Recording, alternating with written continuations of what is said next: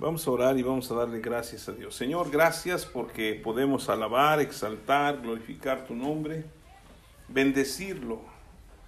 Y gracias porque tú abres nuestro entendimiento y nos enseñas tu palabra. Queremos que la palabra de Dios que vamos a estar recibiendo en este día sea un alimento que haga crecer y fortalecer nuestras vidas para que vayamos cada día más y más conociendo de Cristo hasta que lleguemos a la estatura del varón perfecto que es el mismo Jesús. Señor, habla nuestras vidas, enséñanos tu palabra, revélanos y trae la unción de tu Espíritu Santo para que podamos entender cada cosa que tú tienes para nosotros en el nombre de Jesús. Amén. Y pues vamos a hablar hoy poquito y un mucho, digo yo, porque este, vamos a, agarrar una serie de, enseñanzas, de aquí varios domingos, acerca de la fe. ¿Por qué? Porque la gracia la recibimos por fe, ¿sí? O sea, no merecemos el regalo de Dios, pero lo recibimos creyendo que Él nos lo da. ¿Sí? Y nosotros como hijos de Dios hemos sido justificados por la gracia de Dios. Y eh, pues este es un regalo de Dios que no merecemos, esto lo recibimos por fe en la obra de nuestro Señor Jesucristo. Todos nosotros que estamos aquí reconocemos que Jesucristo vino a la tierra, ¿verdad? Y lo celebramos cada 25 de diciembre, que vino a la tierra como niño, y hasta le cantamos a Rorro Niño, ¿verdad? Y luego él creció y luego viene ya dentro de poco la Semana Santa, ¿no? Y es cuando celebramos que Él hizo el sacrificio enorme de morir en la cruz por todos nuestros pecados y luego resucitó de entre los muertos. Y ahora entendemos y creemos que Él está sentado a la diestra de Dios y está intercediendo por nosotros, ¿sí? Pero todo esto se oye muy bonito, ¿sí? Eh, ¿Por qué? Porque decimos, bueno, pues es que sí, Jesús lo hizo por mí, tanto me amó. Pero dentro de la gracia que recibimos, nosotros tenemos que aprender a vivir en la gracia. ¿Sí? Y les voy a enseñar hoy por qué el hombre constantemente siempre quiere vivir en las obras. Aun cuando no conozca la ley, ya hablábamos de la ley que fue puesta para que nosotros pudiéramos aprender y llegar a, a, la gracia de Dios. Pero yo me estaba preguntando por qué hay mucha gente que no son cristianos o que no son judíos o que nunca han tenido nada que ver con la Biblia, ¿no? Y de todas maneras no creen, ¿no? No creen en nada o lo que creen a veces son cosas que, que ellos pueden palpar o cosas que ellos pueden hacer. Y se acuerdan que la ley tiene que ver con el hacer. La gracia tiene que ver con el creer. Y la fe es creer en Dios. Ahora, la única manera, o podemos decir la fe, es el ingrediente más importante en la vida de un hijo de Dios. ¿Sí? Si usted no se aprende los versículos, pues a lo mejor eh, no le van a reprobar y no va, no va a entrar, o sea, sí va a entrar al reino de Dios, aunque no pase, porque ahí no va a estar el que va a estar, bueno, todos creen que Pedro es el que tiene las llaves, ¿no? En la puerta, y no le va a decir, a ver, repíteme 10 versículos y te dejo entrar. ¿Sí? Y pues por lo menos apréndase Jesús lloró, ya es uno, ¿no? Y luego, este, orad sin cesar, ya son dos, ¿no? Y ahí la llevamos. Pero no, no nos van a hacer un examen para entrar. ¿Por qué? Porque hemos recibido ese regalo de Dios. Pero una vez que nosotros recibimos el regalo de Dios y vivimos en la gracia, uno de los problemas y de las grandes dificultades a las que atravesamos es cómo vivir o permanecer en la gracia. Porque yo veo en la Biblia que dice que hay más de 7700 promesas de bendición para mí y para usted. Y yo digo, bueno, pero si hay tantas, ¿por qué no las recibo? ¿O por qué no vivo en esas bendiciones. Entonces, la única, el único ingrediente, el ingrediente más importante es creer, es la fe. Porque sin la fe, nosotros jamás podremos agradar a Dios. La gente piensa que por sus acciones puede agradar a Dios, ¿o no es cierto? Se porta bien, ay Diosito, pues me quiere porque yo me porté bien. Se porta mal y dice, ay Diosito está enojado conmigo porque me porté mal. Y no tiene nada que ver eso. Si nosotros abrimos nuestra Biblia en, Hebreos capítulo 11, de hecho todo ese capítulo 11 se le conoce como el, capítulo de la fe, ¿sí? Y en el versículo 1 nos dice que es la fe, pero no vamos a leer ese primer capítulo, versículo. Vamos a leer el versículo 6. ¿Sí? Hebreos capítulo 11, versículo 6 dice, pero sin fe es que imposible agradar a Dios. Porque es necesario que el que se acerca que el que se acerca a Dios crea que le hay y que es galardonador de los que le buscan. ¿Sí? Entonces, sin fe es imposible. Si yo quiero agradar a Dios, no necesito portarme bien, aunque si, si, si yo vivo en la gracia, pues voy a vivir bien, ¿no? Y luego vamos a ver, una de las pláticas que les voy a dar se, se llama creer bien para creer mejor o para vivir mejor, ¿sí? Creer bien, porque a veces no creemos muy bien. O sea, creemos ciertas cosas, pero no nos metemos en ellas, ¿no? Entonces, aquí la clave es la fe. Lo que caracteriza a un hijo de Dios, siervo de Dios, apóstol de Dios, profeta, maestro, lo que usted quiera, tiene que ser la fe en Jesucristo. ¿Por qué? Porque si nosotros no tenemos fe en, Dios, pues no vamos a creer que Él existe. Y cada uno de nosotros creemos en que Dios existe o no. Entonces, dice aquí, por la fe, dice, por, digo, perdón, pero sin fe es imposible agradar a Dios. ¿Sí? Y recordemos que los que hemos sido justificados por Cristo, debemos vivir en la fe. El justo por la fe vivirá. Entonces todo esto se oye padrísimo, ¿no? Y además una prédica así bonita, sale un animado, sí, la fe, Dios y que no sé qué. Pero el problema que nos enfrentamos es cuánto se tarda Dios en responder a nuestra fe. ¿O qué es lo que tenemos que hacer para que Dios responda? ¿Sí?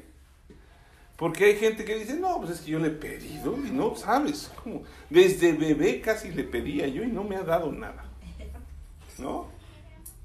Entonces, para, para seguir con esto, vamos a, ver algo que, vemos, por ejemplo, en el, en el patriarca Abraham, ¿sí? Y regresemos ahí a Gálatas 3, que ya lo leímos la semana pasada, pero es importante que nosotros lo pongamos como una base para saber lo que estamos viendo, porque vamos a hablar del capítulo 11 de, este, de Hebreos, que habla de la fe, pero también nosotros necesitamos entender cuál es ese propósito. Dice el, en el capítulo 3, versículo 6 de Gálatas, dice, así Abraham creyó a Dios y le fue contado por justicia. O sea, no hizo más, solamente creyó. ¿Sí? Y dice, sabed por tanto que los que son de fe, somos o son hijos de Abraham. Y la escritura, previendo que Dios había de justificar por la fe a los gentiles, dio de antemano la buena nueva a Abraham, diciendo, en ti serán benditas todas las naciones. Y pareciera que México no está incluido, ¿no? Porque ahorita nos está yendo como en feria, ¿no? Con todas las situaciones, y parece que en lugar de bendecidos estamos maldecidos, ¿no? Por tanta violencia, por tantas situaciones, hoy que se celebra el Día Internacional de la Mujer, yo espero que todo salga bien, ¿sí? Porque las marchas y todo eso, yo no sé por qué le llaman marchas, nadie marcha, ¿sí? A mí me dijeron cuando yo fui al ejército, vamos a marchar, sí, vamos a marchar, y ahora nadie marcha, no es cotorreo.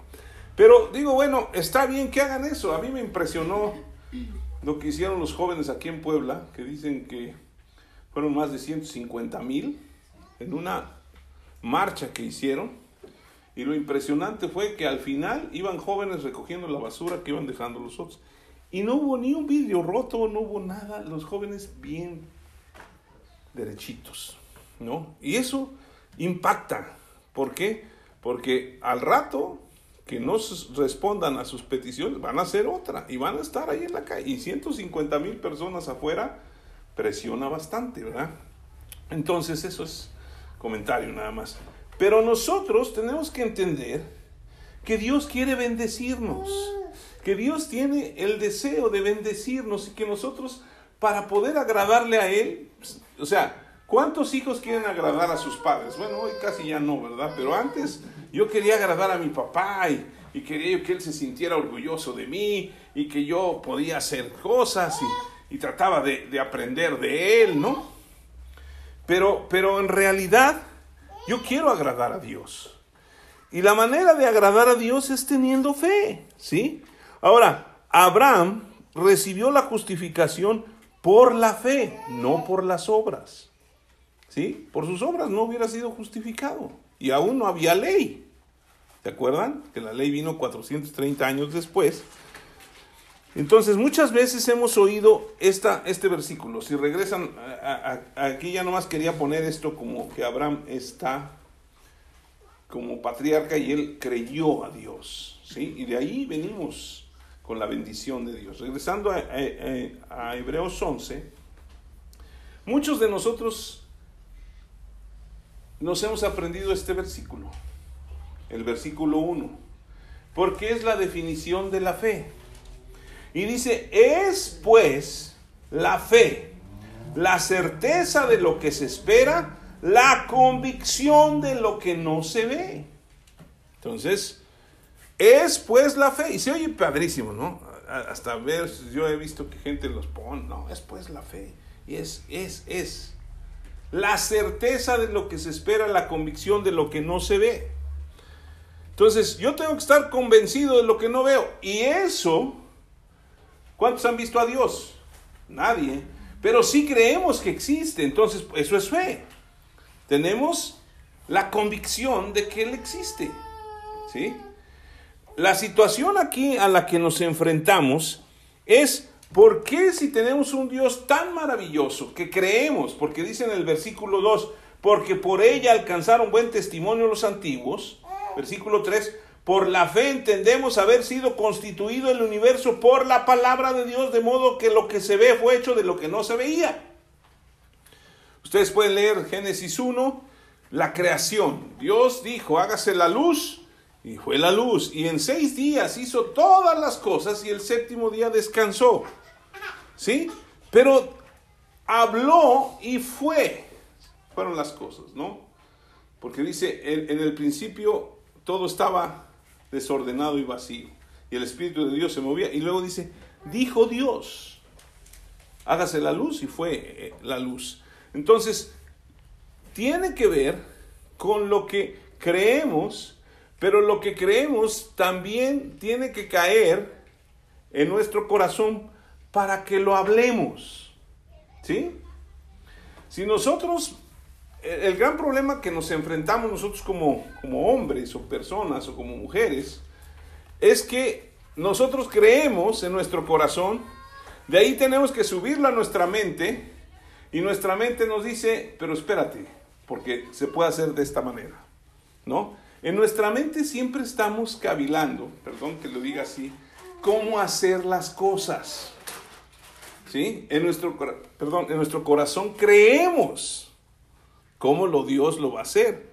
Pero cuando ya sube a nuestra mente, entonces empezamos a pensar cómo hacerle o cómo ayudarle a Dios, ¿sí? Entonces, si nosotros seguimos leyendo, dice el versículo 4, por la fe Abel ofreció a Dios más excelente sacrificio que Caín, por lo cual alcanzó testimonio de que era justo, dando, que, dando Dios testimonio de sus ofrendas, y muerto aún habla por ella. Entonces, vamos ahora, a lo mejor usted no ha oído mucho de, de Abel y Caín, ¿sí? Lo único que sabemos es que Caín mató a Abel, ¿no? ¿Y por qué lo mató? Pues porque, porque era tremendo el Caíncito, ¿no? Y pues yo creo que nadie quiere ponerle a su hijo Caín, ¿no? Pero vamos a ver, porque aquí nos habla de estos versículos que eran héroes de la fe. Y Abel fue un héroe de la fe y fue justificado. Dice el versículo 4 que alcanzó testimonio de que era justo. ¿sí? Y el testimonio lo, lo dio Dios aceptando su ofrenda. Pero yo me estaba preguntando, bueno, ¿y cuál es la bronca entre Abel y Caín si los dos se acercaron a ofrecer ofrenda a Dios. Entonces vamos a verlo. Vamos a Génesis capítulo 4, ¿sí? Génesis 3 nos habla de cómo el hombre cayó, ¿sí? Y pecó. Y Génesis 4 nos empieza a mostrar, ¿sí? La descendencia de, de Adán y Eva. Y dice, conoció Adán a su mujer, no es que no la conociera, o sea, tuvieron sus relaciones sexuales para poder tener su hijo, la cual concibió y dio a luz a Caín. Y dijo, por voluntad del Señor he adquirido varón. ¿Sí? Entonces, por eso le puso Caín, adquirió un varón. Después dio a luz a su hermano Abel. Y Abel fue pastor de ovejas y Caín fue labrador de la tierra. Aconteció, andando el tiempo, ¿sí? que Caín trajo del fruto de la tierra una ofrenda al Señor. Y Abel también trajo de los primogénitos de sus ovejas, de lo, de lo más gordo de ellas. Y miró el Señor con agrado a Abel y a su ofrenda, pero no miró con agrado a Caín y la ofrenda suya. Y se ensañó Caín en gran manera y decayó su semblante. Entonces el Señor dijo a Caín, ¿por qué te has ensañado? ¿Y por qué ha decaído tu semblante? Si bien hicieres, no serás enaltecido. Y si, no, y si no hicieres bien, el pecado está a la puerta. Con todo esto, a ti será tu deseo y tú te enseñorearás de él. Y dijo Caín a su hermano Abel, salgamos al campo. Y aconteció que estando ellos en el campo, Caín se levantó contra su hermano Abel y lo mató. Yo pues he leído muchas veces la Biblia y he leído estos versículos y no le entendía. Yo decía, pues siempre entre hermanos hay broncas, ¿no? Nada más que este sí se pasó porque pues le dio matarili al otro, ¿no? Y yo que siempre me preguntaba, bueno, ¿por qué? ¿Por qué Dios aceptó la ofrenda de Abel y no aceptó la ofrenda del otro? Y hasta ahora que he estado viviendo y practicando y aprendiendo más de la gracia, Dios me empezó a mostrar de qué se trata. ¿Sí? Yo creo, ¿sí? Firmemente, que Adán y Eva, de alguna u otra manera, enseñaron a Caín y Abel a tener cierta temor a Dios o reverencia, ¿sí? Porque si no, no se hubieran presentado a darle una ofrenda a Dios, ¿de acuerdo? Y yo creo que ellos le platicaron a sus hijos que ellos vivían en un lugar precioso, en un paraíso, que le llamamos el paraíso terrenal, ¿no? Y no es Cancún, ¿de acuerdo? Entonces, todo el mundo sabía eso. Y como eran ellos sus hijos, pues les enseñaron, les dijeron, miren, nosotros cometimos este error. ¿Sí? Y yo creo que le dijeron, Dios tuvo que sacrificar unos animales para vestirnos, porque estábamos desnudos. ¿Sí? Y pues yo creo que no lo relatan todo, porque pues, imagínense cuántos años habían pasado y tendrían que estar escribiendo tanto. Pero el meollo del asunto es qué pasó con Abel y qué pasó con Caín. Y eso de ensañarse es un enojo más allá de nuestras propias fuerzas, una ira incontenida, ¿sí? Que es tan fuerte que cambia el semblante de las personas, ¿sí? Entonces, ¿qué es lo que pasó? Que Abel, y voy a hablar primero de Abel, Abel entendió que él no podía por méritos propios o por su forma de hacer las cosas o por su fuerza justificarse delante de Dios. ¿De acuerdo? Entonces necesitaba un sustituto, alguien que lo hiciera por él. Entonces le escogió de su manada de ovejas un cordero, el más bonito, el más gordo, el mejor, y lo ofreció en sacrificio. Cosa que podía haber hecho Caín también, pero Caín no entendió eso. ¿Sí? Caín lo que le pasa es que él piensa que por su fuerza, por su manera de hacer las cosas, él podría ser justificado. El, el hecho de sembrar ¿sí? Porque dice aquí que eh, Caín trajo del fruto de la tierra. Él lo, fue a sembrar, él, a él le costó trabajo, ¿sí? Entonces él dijo, bueno, Dios quiere una ofrenda, se la voy a hacer, pero le voy a mostrar que yo puedo darle de lo que yo hago. Ahora, parece muy loable, ¿o no? Porque usted dice, ay, pues yo quiero agradar a Dios, entonces pues le voy a dar a las viejitas, le voy a dar a los pobres, le voy a hacer esto, voy a hacer aquello, para que Dios vea mis buenas obras. ¿Se ven la diferencia? Abel entendió que por sus buenas obras jamás agradaría a Dios o alcanzaría una justificación. Él necesitaba, y aquí vemos de alguna otra manera representado el sacrificio de Jesucristo por ese cordero, ¿sí? o esa oveja que fue sacrificada en ofrenda a Dios. ¿Sí? Y vemos también en Caín representado aquel que dice, no, es que yo puedo llegar y puedo agradar a Dios como yo soy. Hoy les envié un versículo que dice Juan 14, 6, yo soy el camino y la verdad y la vida y nadie puede llegar al Padre si no es a través de mí.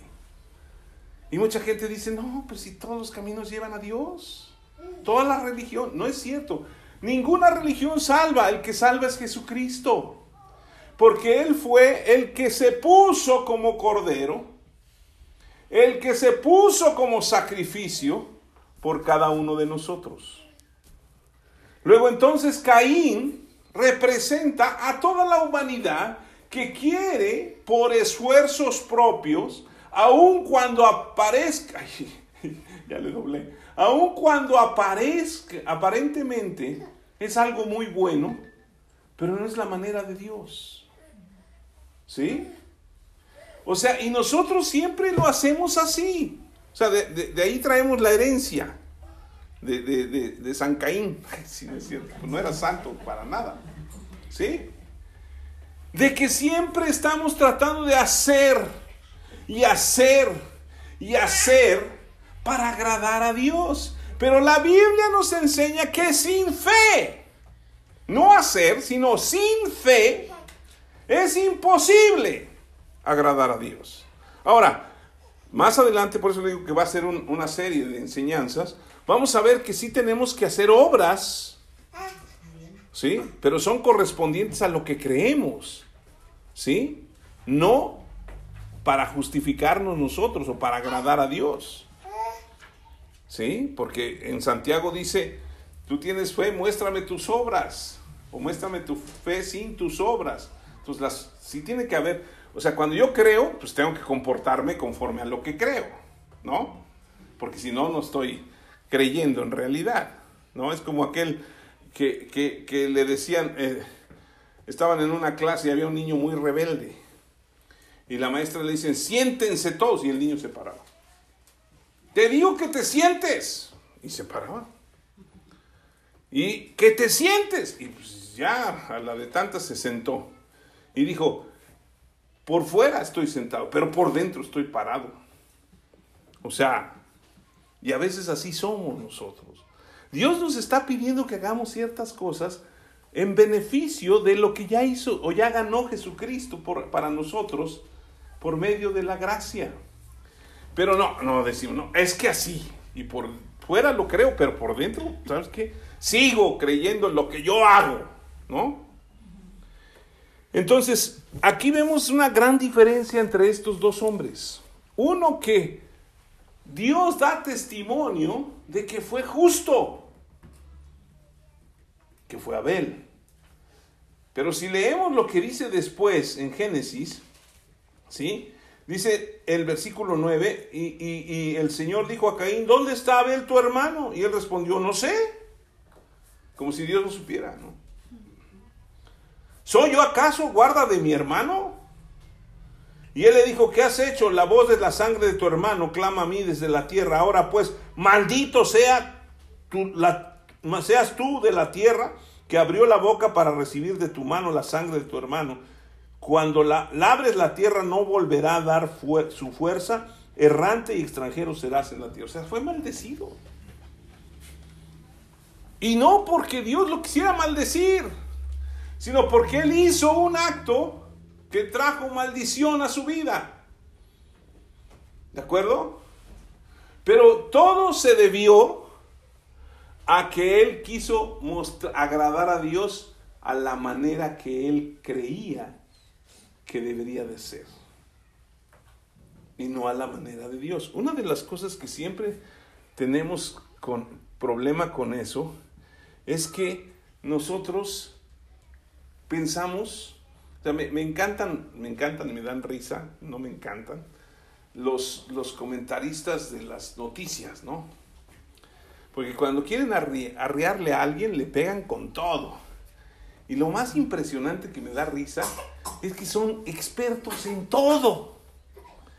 Y le tiran a la presidencia y todo, en lugar de que oren, oren por él. Pues, dice la escritura que oremos por las autoridades.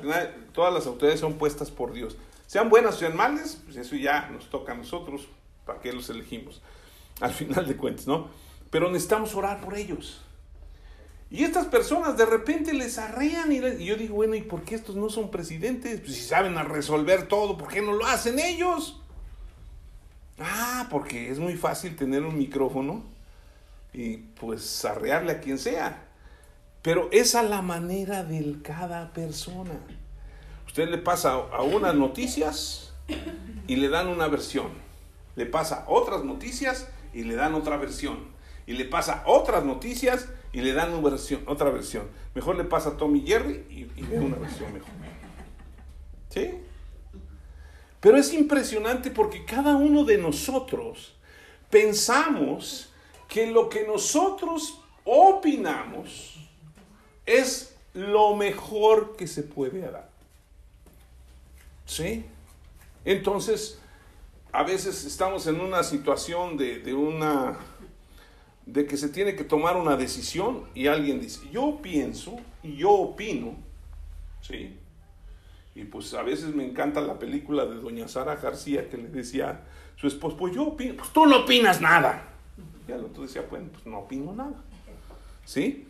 Pero no se trata de eso, sino que en las multitud de opiniones, pues se puede llegar a una buena decisión. El problema es que cada quien defiende su forma de pensar. Y aun cuando esté equivocado, ¿sí? No acepta que el otro pueda tener razón.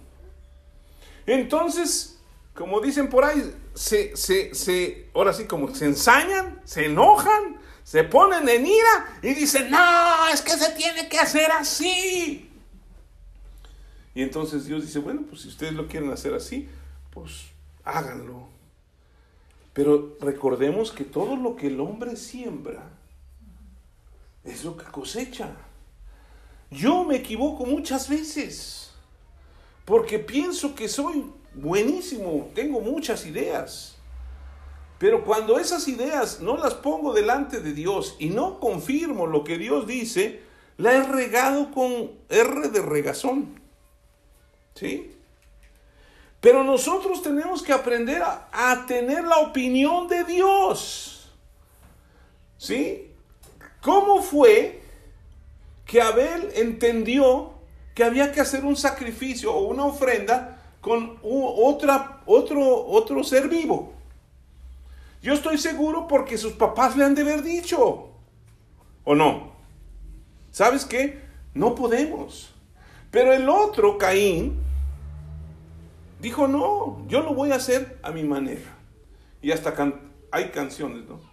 Tal vez creí, tal vez morí, y a mi manera, ¿no? Así se murió este. ¿Quién era el que cantaba Francine Atractivo? O este. El otro, Elvis Presley, ¿no? Al final se murieron como quisieron. Porque fue a su manera. ¿Saben cómo estamos en nuestra sociedad hoy?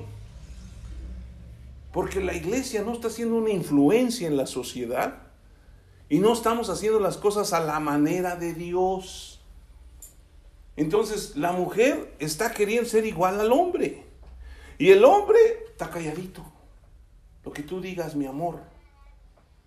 Pero ¿cuál es la función que Dios planteó para el hombre y para la mujer? Dios no puso al hombre como cabeza para que esté aplastando o lastimando a la mujer. Yo estoy en contra de la violencia en contra la mujer, que vaya contra la mujer. La situación es que lo puso porque alguien tenía que ser la cabeza. No sé si ya les he platicado alguna ocasión, pero se lo voy a platicar, que andaba el brazo derecho enojado con la cabeza. ¿Sí? Muy enojado. Y entonces empezó a hacer unas marchas y empezó a criticar durísimo a la cabeza. Obviamente la cabeza aparentemente no se daba cuenta. Y entonces empezó a influenciar al brazo izquierdo. Y le dijo, oye, ¿no te has dado cuenta de esto? Yo creo que está mal. Oh, sí, y este empezó el izquierdo igual a ver que la cabeza estaba mal. Y de repente los dedos, dije, no, espérate, ¿cómo crees? Y los, el brazo derecho convenció a los dedos del, brazo derecho, la mano derecha, y convenció al, brazo izquierdo y a los dedos del brazo izquierdo y le dijo, mira, vamos a hacer una cosa. Vamos a darle cuello a la cabeza. Entonces, ¿cómo le hacemos? Y entonces la mano derecha junto con el brazo dijo, mira, nosotros somos un poquito más diestros porque hemos estado trabajando más. Y además nosotros llevamos mano porque nosotros nos dimos cuenta de cómo estaba todo. Entonces digo, voy a agarrar un machete, ¿sí? Y tu mano y brazo izquierdo hagan cualquier cosa para distraer la cabeza. ¿Sí? Y cuando ya la tengan distraída, entonces mano derecha, brazo derecho, le damos un machetazo y le cortamos la cabeza y nos quitamos de broncas. ¿Y qué le va a pasar al brazo derecho? Al brazo izquierdo y a la mano derecha, también van a morir. O sea, ah, se necesita una cabeza, ¿sí? Pero al final de cuentas, cada quien quiere ser cabeza. Y cuando hay muchas cabezas, lo único que se puede ver es un monstruo de mil cabezas, ¿o no? Y nadie se pone de acuerdo. ¿Por qué? Porque todo mundo está diciendo esto. Si Dios dijo que el hombre era la cabeza, no lo puso encima de la mujer. Lo puso para proteger a la mujer, lo puso para cuidar a la mujer y para que juntos caminaran. Entonces siempre ha estado el pleito. O sea, las, las mujeres feministas leen la Biblia y dicen que Dios es misógino. ¿No? Pero ni lo conocen. Entonces, ah, imagínense, si no hubiera una autoridad, ¿no? ¿En qué problema estaría la sociedad? Si de por sí estamos con broncas, que cada quien hiciera lo que bien piensa, aparentemente. ¿Sí? Entonces tendríamos un caos impresionante, más grande del que tenemos ahora. Entonces nosotros tenemos que aprender a ser dirigidos por lo que Dios quiere hacer en nuestras vidas. Fíjese, en Jeremías capítulo 29, porque a veces eh, somos chistosos, ¿no? Cuando nos, Dios nos bendice, ay, soy el predilecto de Dios. Yo he visto, y yo mismo lo llegué a pensar, ¿no? Mientras busca Jeremías le voy a decir algunas cosas. Pero yo llegué a pensar, no, pues Dios tiene sus favoritos. Porque mira, aquel le pide y le da. Y porque aquel le va re bien. Y por eso, y no, pues a lo mejor yo soy de los que no, pues no me quiere mucho. Ya de aperdis me salvó, pero, pero en realidad a mí no me hace caso. ¿Sí? Es que Dios tiene pues, los, los favoritos y los no favoritos. Yo le pregunto, como si usted es un padre de familia, ¿usted tiene favoritos? Y a veces los hijos piensan eso, ¿no? Es que, no, él, es el favorito que es el más chico. No, él es el favorito que es el más grande. Y cuando es solo, pues a quién echarle el pleito, ¿no? Pero, pero en verdad, ¿a poco no? Siempre están diciendo eso. Y yo como padre los quiero igual. A los tres hijos. Y quiero lo, lo mejor para ellos. ¿Sí? Y Dios, que es nuestro Padre Celestial, en Jeremías 29, versículo 11.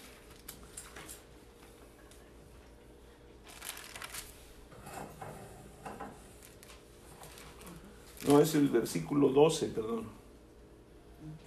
No, es que yo me equivoqué.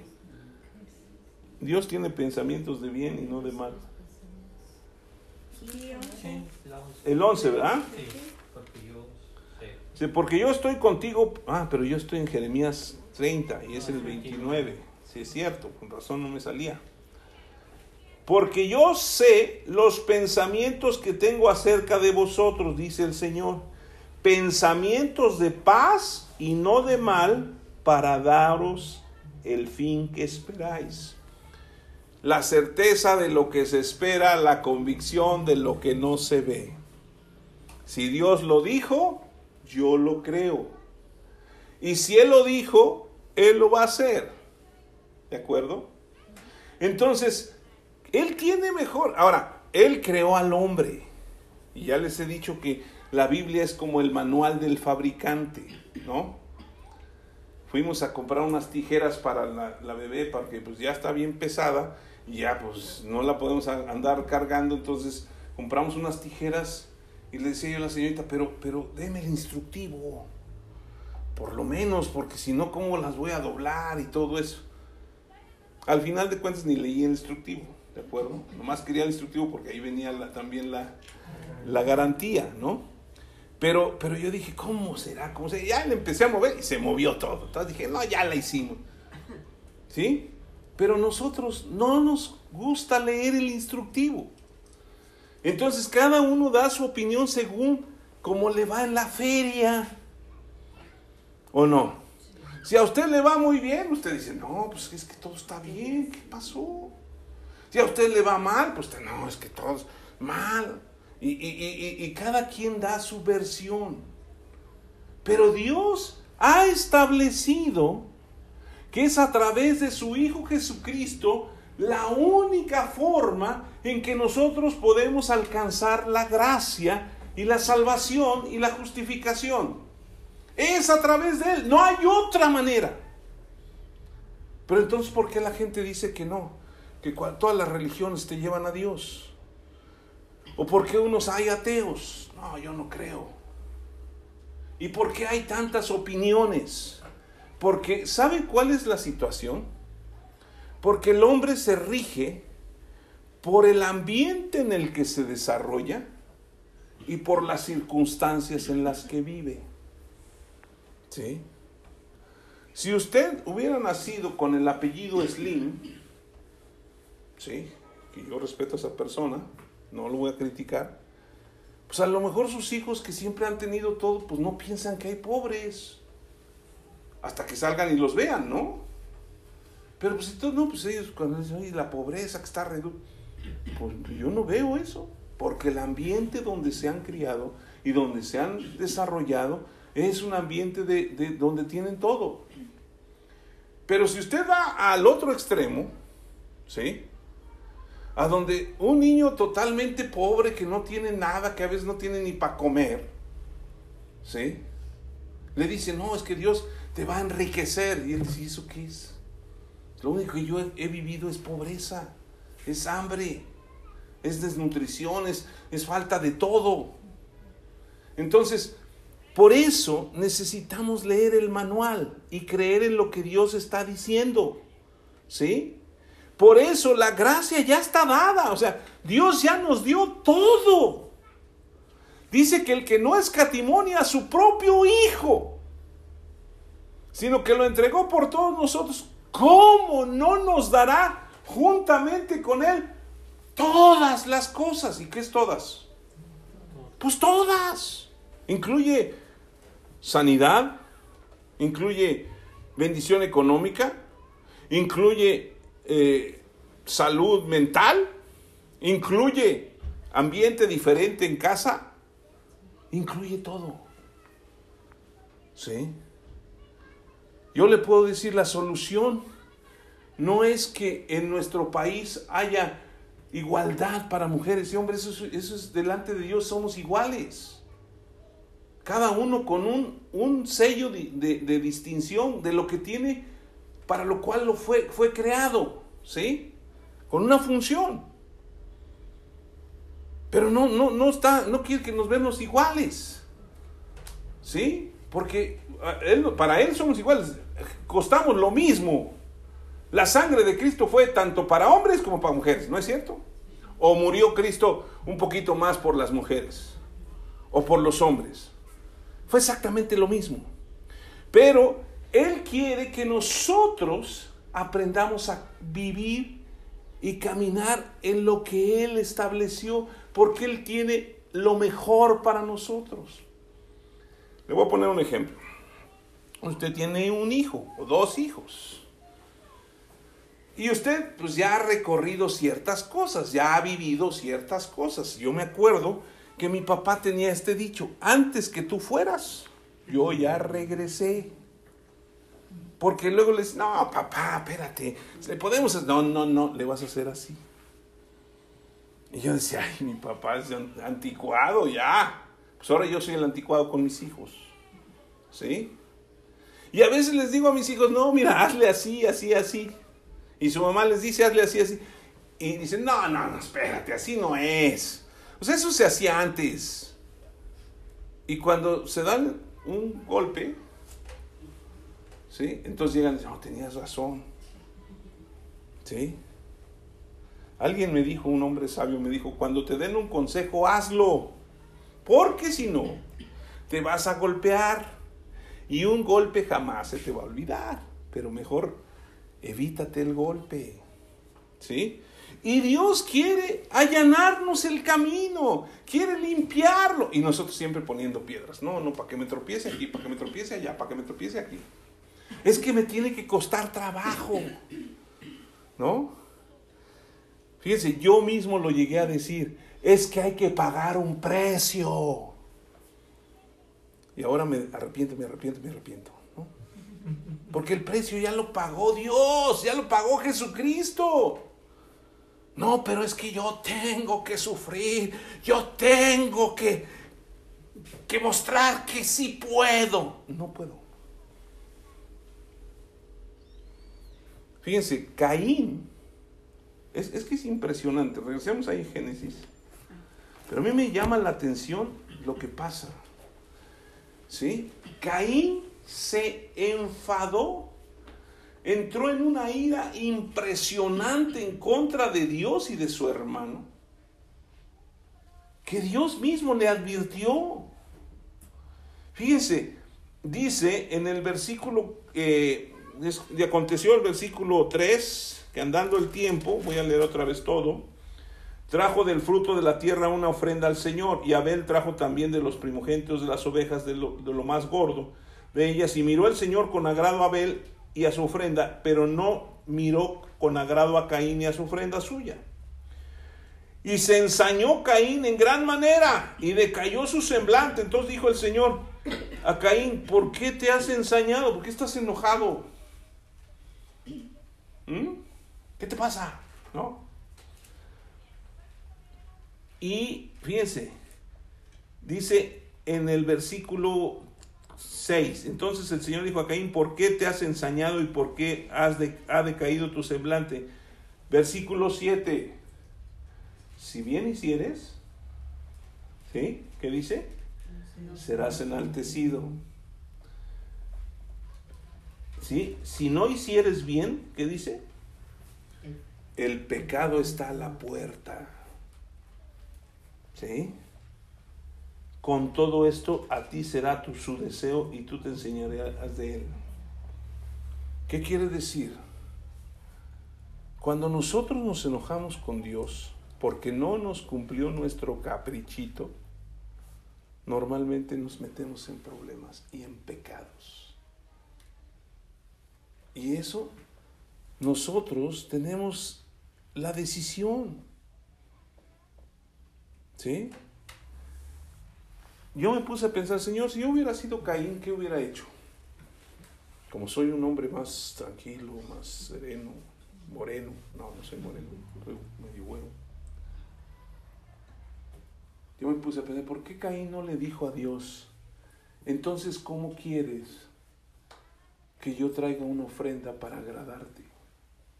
¿Qué es lo que quieres? ¿Y saben qué? Él traía el mismo sentido de su papá Adán. Cuando Adán pecó, Dios dijo, Adán, ¿dónde estás tú? Dice, oí tu voz y tuve miedo porque estaba desnudo. ¿Sí? Y le dijo, ¿quién te enseñó que estabas desnudo? ¿Has comido del árbol que te dije que no comieras? Si él hubiera dicho esto, Señor, perdóname, me arrepiento, de verdad la regué, ¿lo hubiera perdonado Dios? Pero ¿qué dijo? La mujer que tú me diste. O sea, tú tienes la culpa por haberme dado a esa mujer que es testaruda, que no sabe lo que nos conviene.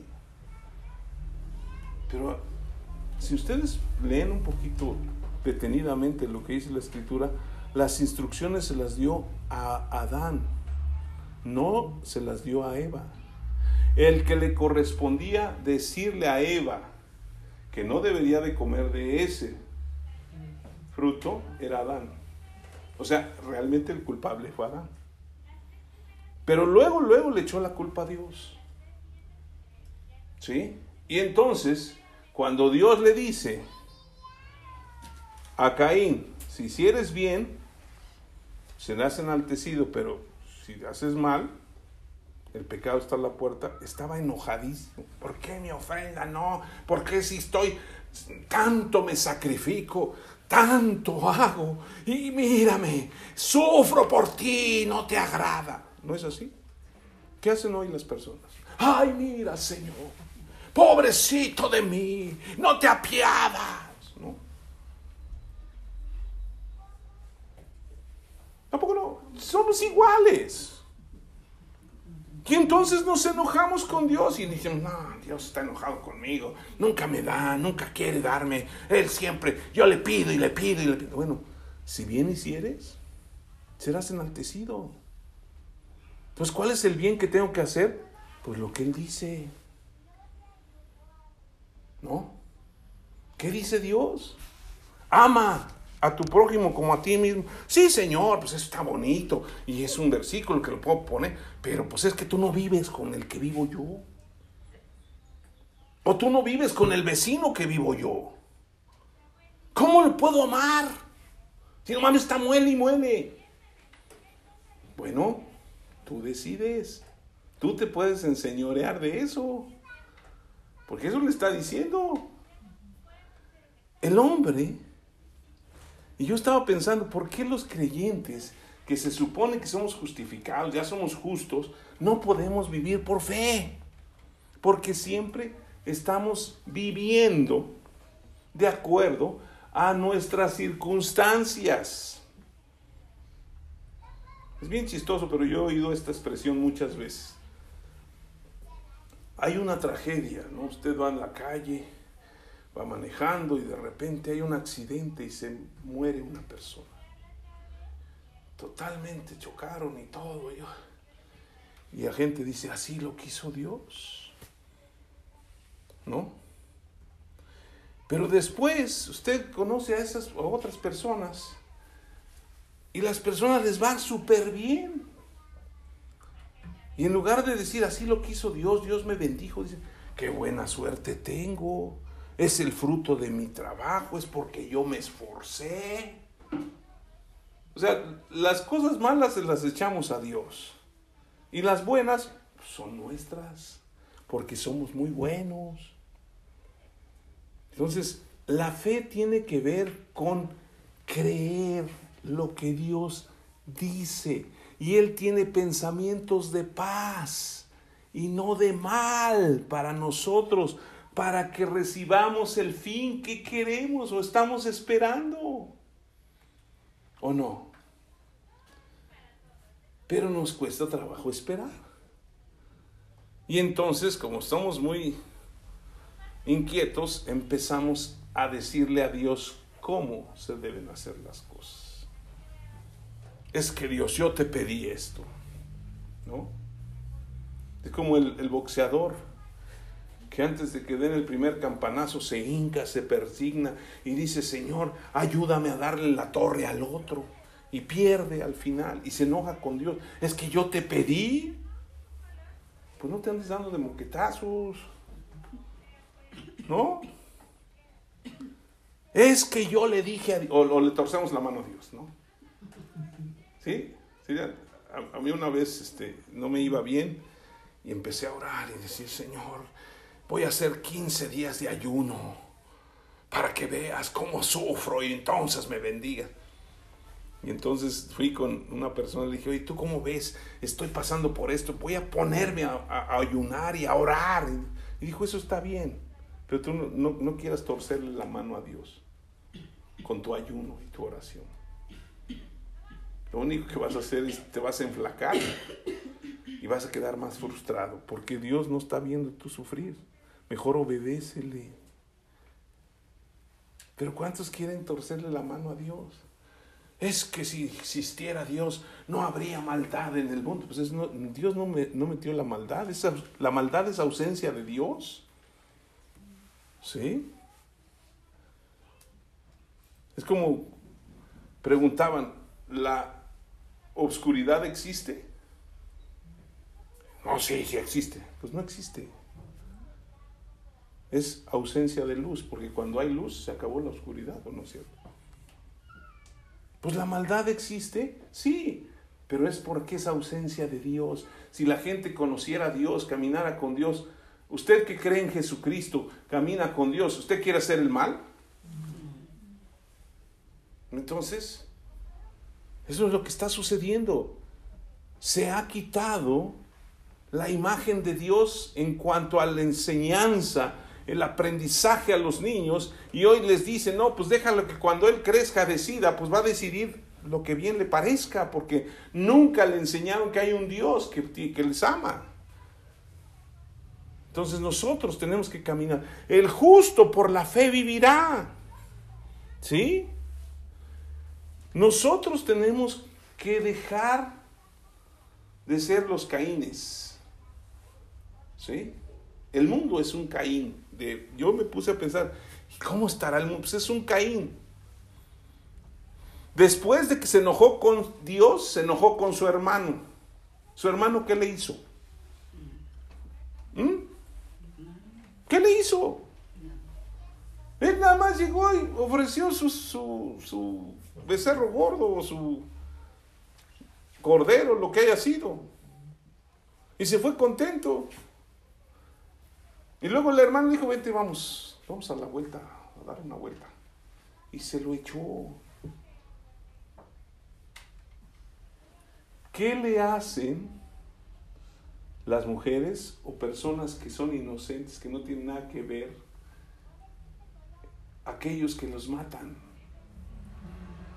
Nada. Pero están enojados con Dios y con todos. Yo no puedo entender cómo una persona puede sacar una pistola y dispararle a alguien. Así, a sangre fría. Es, es que no creen en Dios, no tienen temor de Dios. Porque el pecado está a la puerta y no se enseñorearon. Ellos se airaron. Aguas cuando nosotros estamos tan airados contra Dios. Porque lo primero que vamos a hacer es hacer cosas malas. Cuando usted se enoja con alguien y está que revienta, usted no busca quién se la hizo. ¿No? sino quien se la pague. Y el otro no tiene nada que ver. Hay personas en las empresas que son bien enojones, están bien enojados y, está el trabajador bien haciendo su labor y todo. Y llegan y les ponen unas regañizas de aquellas y les dicen y todo. Y el otro dice, ¿qué te dice? O sea, no, no se van porque pues, es su trabajo, pero bien valdría la pena decir, pues sabes que vete a volar. Pero es eso. Por eso nosotros tenemos que agarrar las promesas de Dios, creerlas y vivir por ellas. Por eso necesitamos enseñarles a nuestros hijos que Dios es bueno y que Él quiere lo mejor para ellos, igual que nosotros, y que caminen en el temor de Dios y que aprendan su palabra. Y entonces el mal no va a estar acechándolos. Pero esto tiene que ver con fe. ¿Usted le cree a Dios? Porque todo mundo cree en Dios, ¿o no? Podemos hacer una encuesta. Vamos aquí a la plaza y yo le voy a preguntar, la única pregunta que usted va a hacer es, ¿usted cree en Dios? El 99.99, porque a lo mejor hay un loco que sea este ateo, que va a decir no, va a decir sí creo en Dios. Pero la, la segunda pregunta es más tremenda. ¿Usted le cree a Dios? Pues si no sé ni lo que dice, ¿cómo le voy a creer? No. Entonces necesitamos por eso meter la palabra. Ahora, ¿cuántos aman a Jesucristo? Todos. Los que estamos aquí por lo menos. Nosotros tenemos que amar su palabra porque Jesucristo es la misma palabra de Dios el verbo de Dios se hizo carne. Entonces, cuando nosotros nos alimentamos de la palabra, estamos entendiendo qué es lo que Dios quiere. Fíjense, a veces la gente piensa que no era Dios un Dios severo, que mataba y mataba.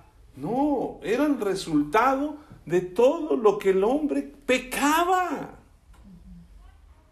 La paga del pecado es la muerte. Al final, Caín murió también y fue maldecido. ¿Por qué? Por lo que hizo. Pero, si regresamos para terminar a Hebreos 11,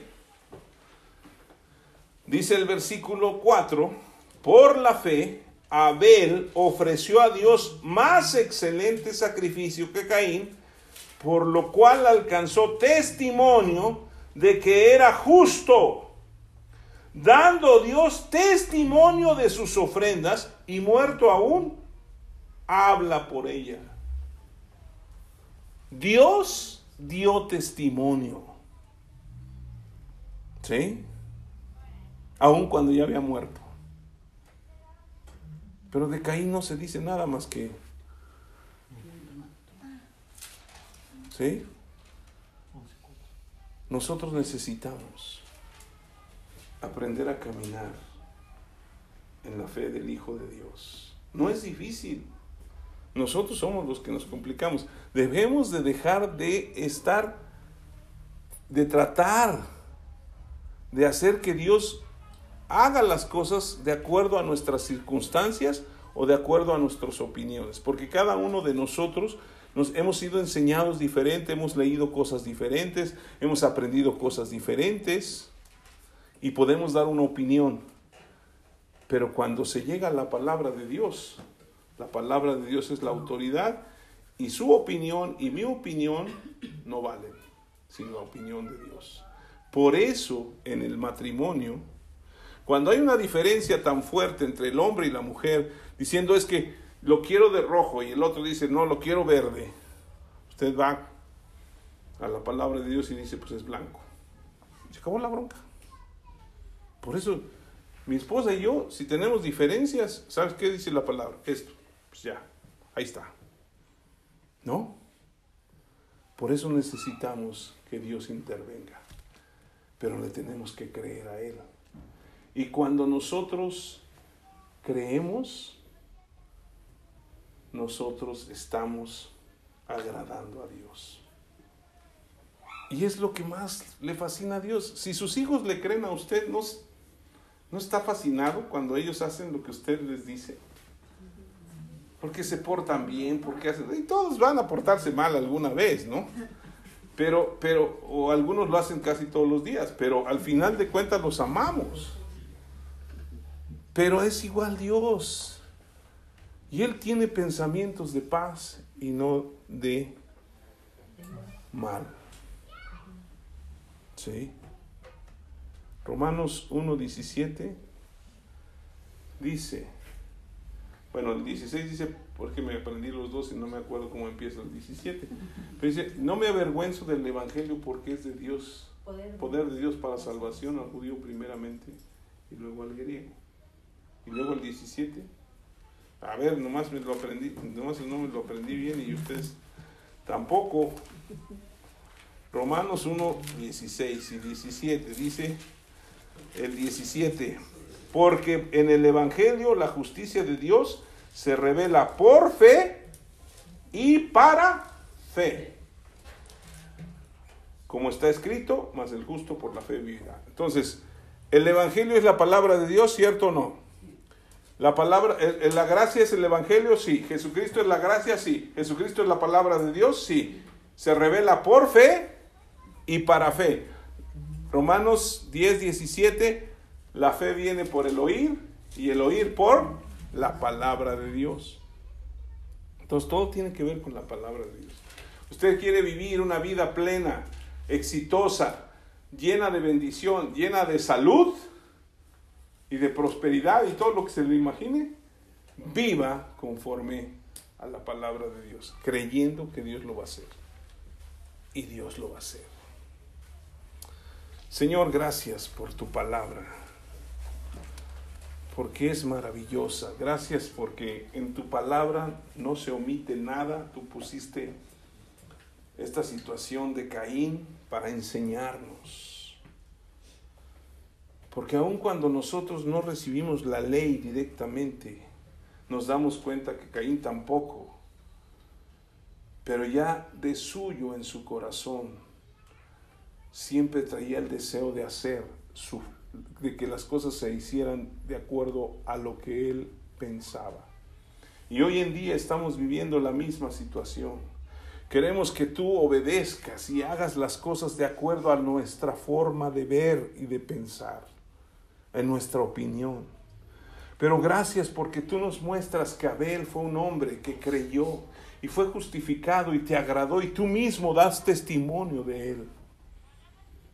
Señor, cuando no hay fe. Con razón Jesucristo dijo que todo lo que no procede de fe es pecado.